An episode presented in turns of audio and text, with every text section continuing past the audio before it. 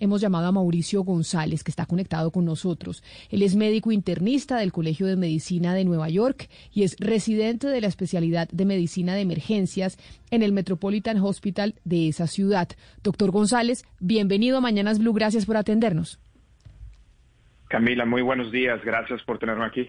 Doctor González, mire, muchos oyentes, nosotros pues en el mundo entero estamos en el cuento de que nos vamos a vacunar, la gente tiene miedo, aquí en Colombia más o menos el 40% de la gente no se quiere vacunar y empiezan a preguntarnos, bueno, pero es que ha habido casos en el mundo de personas mayores que se han muerto por cuenta de ponerse la vacuna. ¿Qué fue lo que pasó en esos casos, doctor González? Bueno, siempre esta pregunta que tú haces es recurrente y me encanta comenzar siempre con el mismo discurso. La, eh, las dudas ante las vacunas, Camila, no son nuevas, se han presentado en los últimos 60, 70, 80 años. Eso sabíamos y presupuestábamos que iba a suceder en la sociedad y esto no es nada más que síntomas de una sociedad escéptica y es un efecto natural y sano una sociedad. Por eso la responsabilidad es de las instituciones, la academia y nosotros profesionales de la salud, estar constantemente contestando estas preguntas para que la sociedad se pueda beneficiar. Primero, yo, la primera recomendación y la más grande que les podría hacer sería que las personas que tengan alguna duda en cuanto a vacuna recurran a fuentes confiables. Estas son la CDC en Estados Unidos, la Organización Mundial de la Salud, ambas instituciones tienen sus sitios oficiales web en todos los idiomas, incluyendo en español. Y tercero, es que recurran al sitio oficial de la Secretaría de Salud de los países donde ustedes viven. Eso es lo primero que deben hacer. No vayan a WhatsApp, no vayan a Instagram, no vayan a Facebook, no vayan a Twitter, no vayan a YouTube. Tienen que ir a estos websites. Segundo, tercero, las muertes que ustedes van a estar leyendo en las noticias, ah, recuerden, el periodismo, si bien hay periodismo que es muy bueno, a menudo no representa estudios científicos. Muchas personas arriba de 75 años, 80 años, después de ponerse la vacuna van a morir. ¿Esto significa que es por la, por la vacuna? Por supuesto que no.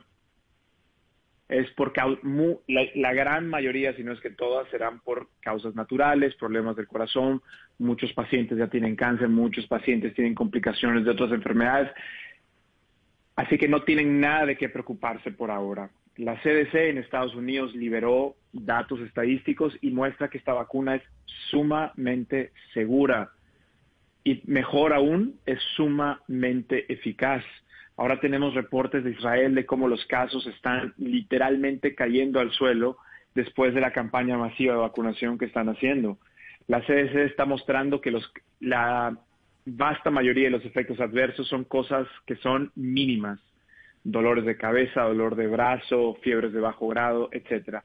La anafilaxis se ha presentado en una entre cada aproximadamente en Estados Unidos 100.000 dosis puestas, lo cual sigue siendo un riesgo muy bajo. Y recuerden que nosotros los médicos tenemos un arsenal muy completo para manejar la anafilaxis por eso después de la vacuna se les deja eh, en observación 15, 30 minutos. Así que esto es lo que tiene que saber tu audiencia. Doctor González, ¿qué tipo de preexistencias eh, serían problemáticas o podemos pensar que podrían ser riesgosas para recibir la vacuna contra el COVID-19 y en especial personas mayores de 75 años? ¿Podemos decir que haya ciertos eh, factores que puedan ser riesgosos? Bueno, Camila, hay que recordar que tenemos varios tipos de vacuna. Yo te puedo hablar ahorita en este programa de la vacuna con tecnología eh, ARN mensajero, porque es la que tenemos ahora en Estados Unidos y esa es la que yo me apliqué. Es las contraindicaciones para esta vacuna, estamos hablando de la de Pfizer y Moderna.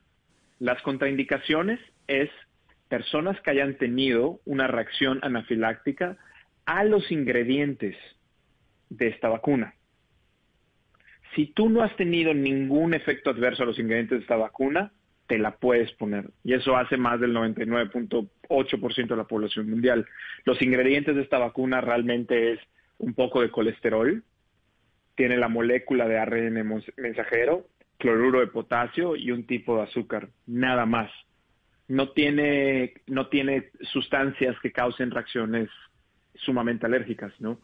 Así que muchas personas piensan, pero yo soy alérgico a las sulfas, yo soy alérgico a la penicilina, yo soy alérgico al polvo, a las abejas, ¿me las debo poner? Sí. Estas condiciones no representan una contraindicación para administrarse la vacuna. Doctor, pero un tema que, que, yo sigo escuchando todo el tiempo y que le preocupa mucho a las personas es que dicen, no, es que las vacunas en el mundo han tenido siete, ocho o diez años para mostrar que no tienen ningún efecto, digamos, secundario, que los efectos secundarios pues no se dan ahí mismo, sino a lo largo de años, que aún, digamos, las personas les preocupa que como la vacuna está nueva y fue desarrollada apenas pues en un año, entonces que en este momento pues no vamos a ver qué le va a pasar a la gente que se vacuna. ¿Qué se le puede decir a estas personas que tienen esa preocupación? Esa preocupación emana, Camila, primero de algo que suena lógico y segundo también emana de campañas de desinformación antivacunas que ya están diseminadas por todo el mundo en, la red, ¿no? Eh, lo que le puedo decir a las personas es que estas vacunas pasaron las mismas fases de experimentación que cualquier vacuna que le ponemos a nuestros niños fase en experimentación animales, fase 1, fase 2 y fase 3. La única diferencia con estas vacunas, Camila, es que, uno, estamos en medio de una pandemia, por lo cual tenemos cientos de miles de sujetos de experimentación. Dos, los gobiernos, particularmente el gobierno de Estados Unidos, puso una cantidad enorme de dinero para poder hacer que esto suceda. Tercero, las tecnologías científicas para desarrollar vacunas son mucho más rápidas ahora. Entonces, si tú juntas estos tres factores, podemos entender por qué tenemos las vacunas así de rápidas. pero no tienen que tener miedo. Además, por ejemplo, en Estados Unidos, una vez que terminaron los estudios de fase 3, se tuvo que someter eh, estas vacunas a cuatro capas de calidad. FDA, NIH, BARDA, que es, una organización que se encarga de analizar amenazas biológicas y químicas en Estados Unidos, y además un comité independiente de expertos que no tiene ninguna relación con ninguna industria. Pero, pero doctor González, eh, a pesar de a pesar de esa contundencia con la que usted está descartando cualquier tipo de efecto colateral por parte de la vacuna, hay personas que, que se resisten, como en el caso de Colombia, que el 40%, según las encuestas, no desea aplicarse la vacuna. ¿Cuál es el mensaje suyo para que estas personas se convenzan de que se requiere de la vacuna porque la vacuna salva vidas? Eh, es que escuchándolo a usted, uno, realmente descarta cualquier posibilidad de que la vacuna, obviamente, pues si hay una comorbilidad o, alguna, o algún paciente que tenga algún problema de alguna enfermedad colateral, pues se puede, se puede complicar con la vacuna. Pero ¿cuál es el mensaje para estas personas, ese 40% de colombianos que todavía se resiste a aplicarse la vacuna? Oscar, es una gran, esta es una gran pregunta. No sé qué podría hacer yo para resolver esta duda masiva que hay en Colombia. Lo que sí te puedo decir es que no existe documentación. Eh, tú entras a Internet, ingresas eh, vacunas, eh, las palabras claves, vacunas, efectos a largo plazo, y vas a ver una plétora, perdón, no quiero decir malas palabras al aire, pero una plétora de tonterías que se, que se pueden leer, desde cáncer, diabetes tipo 1, enfermedades autoinmunes, nada de esto, Oscar y Camila, es cierto. Nada. No existe documentación alguna que ninguna de las vacunas que tenemos, que le ponemos a nuestros hijos hoy en día, causen efectos a largo plazo. De hecho, el concepto efectos a largo plazo, it's not a thing. No es un concepto que exista en el mundo de la vacunología. El único concepto que existe es efectos adversos, punto y final. Y esto sabemos que, se, que son anafilaxis, dolor de cabeza, fiebre, etcétera, sabemos que se presentan en más del 85% en las primeras cuatro semanas. Por eso los seguros de, por eso los análisis de las vacunas que tenemos ya han pasado más de dos o tres meses. Si hubieran habido eh, efectos a largo plazo, como la gente le menciona, ya se hubieran manifestado. No se han manifestado. Yo le digo a la comunidad colombiana, las vacunas son uno de los grandes, grandes descubrimientos de los últimos 100 años. Han cambiado por siempre nuestra existencia. No le tengan miedo a la ciencia. La ciencia es nuestra amiga, nos libera. Doctor González, ya que ha hablado tan claro sobre el beneficio de las vacunas, usted recibió la dosis, no sé si de Pfizer o de Moderna, pero ya usted recibió esa primera dosis de la vacuna contra el COVID. ¿Nos puede explicar un poco cómo fue el procedimiento, cómo se sintió, eh, para que las personas que lo están escuchando entiendan qué es lo que va a llegar a Colombia y cómo es el proceso? Quiero que la gente que me escuchen entienda el contexto de mi vida, de la vida de Mauricio. Yo soy médico internista y soy residente de medicina de emergencias en uno de los hospitales urbanos más grandes, de los hospitales, de la red de hospitales urbanos más grande en Nueva York. Nosotros fuimos los primeros que recibimos el epicentro de la pandemia en todo Estados Unidos. Nosotros intubábamos, hacíamos resucitación cardiopulmonar a cientos de personas por semana por COVID-19 hemos visto una marea de morbilidad y mortalidad que solamente en los libros lo estudiábamos en la Facultad de Medicina. El saber que hay una vacuna que fue generada en poco tiempo, no, no, no por la premura, sino gracias a la voluntad y a la tecnología y a la ciencia humana, es un sentimiento indescriptible. El día que yo me puse la vacuna, yo tengo ya las dos dosis de Pfizer. Fue un, fue un honestamente fueron sentimientos encontrados. Feliz de ser eh, partícipe en este momento histórico, no solamente porque es la vacuna de COVID, sino la tecnología ARN mensajero que por primera vez en la humanidad la estamos poniendo eh, en, grandes proporciones. Y fue un momento ácido porque me hizo recordar en todas las personas que fallecieron y que no tuvieron la oportunidad de ponerse la vacuna. Así que los que nos escuchan piensen, ustedes son privilegiados, están con vida, ustedes pueden hacer algo por ustedes y por los demás que muchas personas, muchas personas perdieron la vida antes de poder tener esta oportunidad. Doctor, yo quería preguntarle sobre la eficacia de las vacunas con pues, las nuevas cepas del virus que estamos viendo, porque Moderna justamente pues, anunció que su, su vacuna podía ser efectiva o eficiente para algunas cepas, pero que digamos, cuando ellos empezaron a mirar la cepa de Sudáfrica, se empezaron a dar cuenta que pues la vacuna sí era menos efectiva, por lo cual decidieron empezar ya a, pues a desarrollar una vacuna que pudiera responder a estas nuevas cepas. Tenemos que tener miedo de que estas nuevas cepas, pues digamos, van a generar una inmunidad que no va a poder ser atacada por las vacunas. No, no debemos tener miedo. Lo que debemos de tener es voluntad y tenemos que tener aplomo para seguir con las campañas masivas. No están siendo lo suficientemente rápidas en Latinoamérica ni siquiera en Estados Unidos. Y, por, y tenemos que volver y tenemos que revisar y tenemos que pensar cómo vamos a hacer para poder vacunar a millones de personas por día. Ahorita tenemos datos de Pfizer en un, en un estudio muy pequeño. Tenemos ahora mismo datos de Moderna que muestran que los anticuerpos neutralizantes generados por personas que reciben estas vacunas son efectivos contra las nuevas variantes, particularmente la de Sudáfrica y particularmente la de Reino Unido. Así que ahora mismo no tenemos nada de qué preocuparnos. Doctor González, la posibilidad de que empiece la vacunación en niños depende de qué. O sea, es clara las prioridades que se han establecido en los países, las edades, eso es claro. Pero si no hay pruebas en los niños, ¿no se puede empezar definitivamente con ninguna vacuna o de qué estamos dependiendo? Necesitamos, esto también les debe servir a las personas para tener eh, confianza en la comunidad científica. Todos dicen, vacunen a los niños, vacunen a los niños. Nosotros no lo podemos hacer hasta que no tengamos fases clínicas en niños. Ahorita Pfizer y Moderna ya abrió estudios, ensayos clínicos para hacer, eh, para reclutar eh, adolescentes entre 12 y 16 años. Y seguramente muy pronto van a salir los resultados de esos estudios.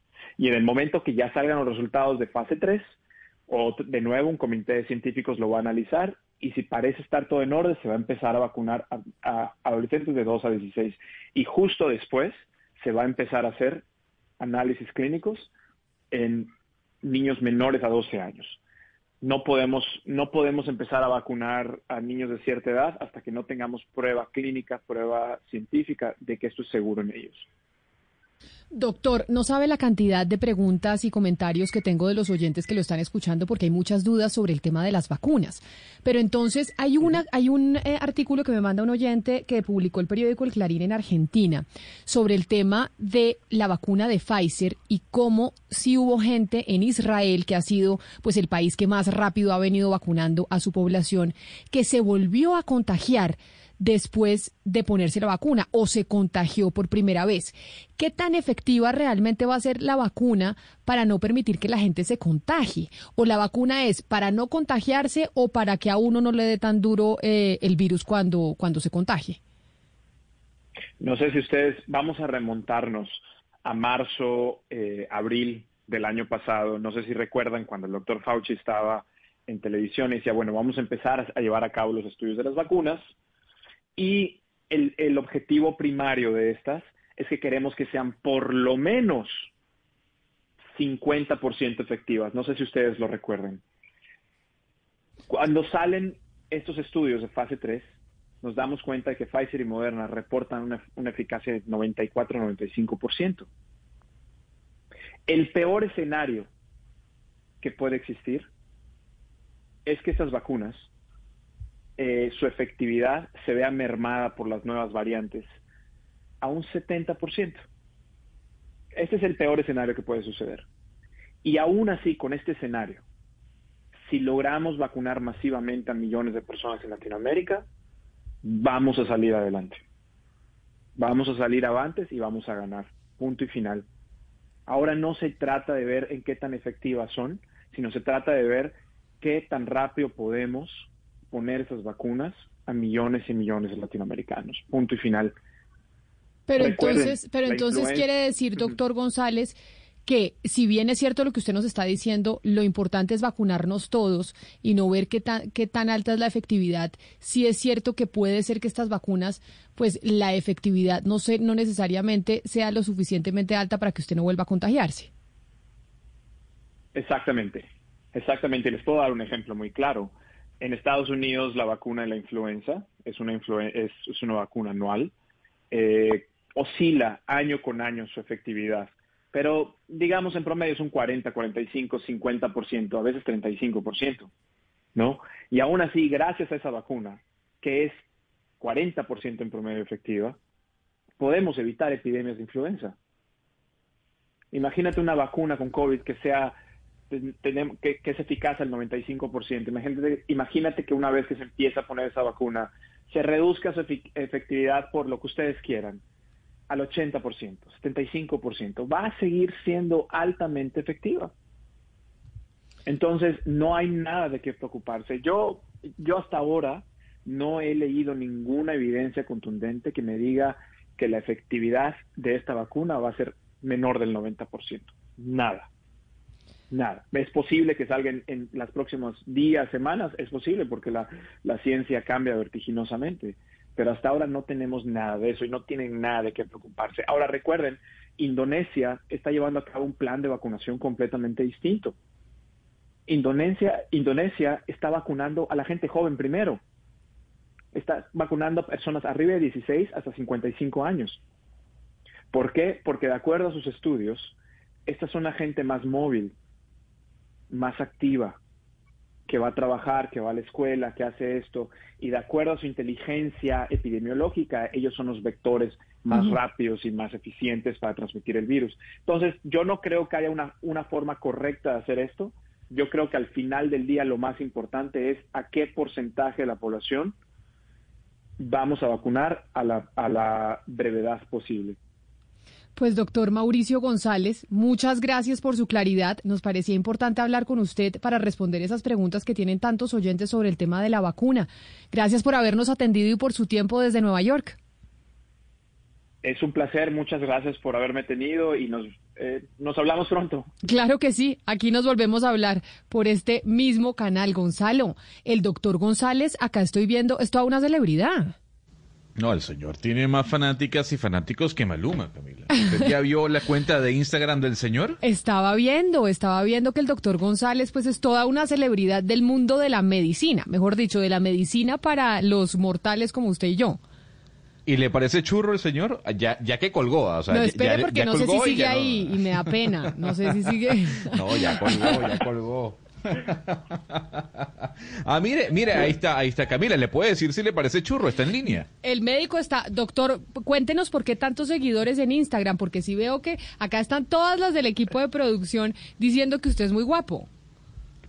Ah, gracias, gracias. Pues bueno, yo empecé en la medicina con prevención. Yo sé que tú eres vegetariana, Camila, si mal no recuerdo. Así es, sí, señor. Yo igual soy, yo, yo me alimento a base de plantas y promuevo la alimentación a base de plantas desde la plataforma científica y me dedico a traer a hablar de medicina, de nutrición, ejercicio, actividad física y entrenamos a cientos de médicos, nutriólogos y entusiastas del fitness en Latinoamérica año con año. Y eso es lo que he estado haciendo los últimos 17 años. Pero obviamente la medicina, la parte científica, la medicina, la medicina interna, todo lo que envuelva cardiología, diabetes, eh, metabolismo es una de mis pasiones también. Así que combino todas estas pasiones y las expongo en redes sociales. Pues ahí lo vamos a seguir y vemos que lo siguen muchísimas eh, personas en el mundo. Doctor González, gracias por atendernos. Hasta luego, que tengan un buen día.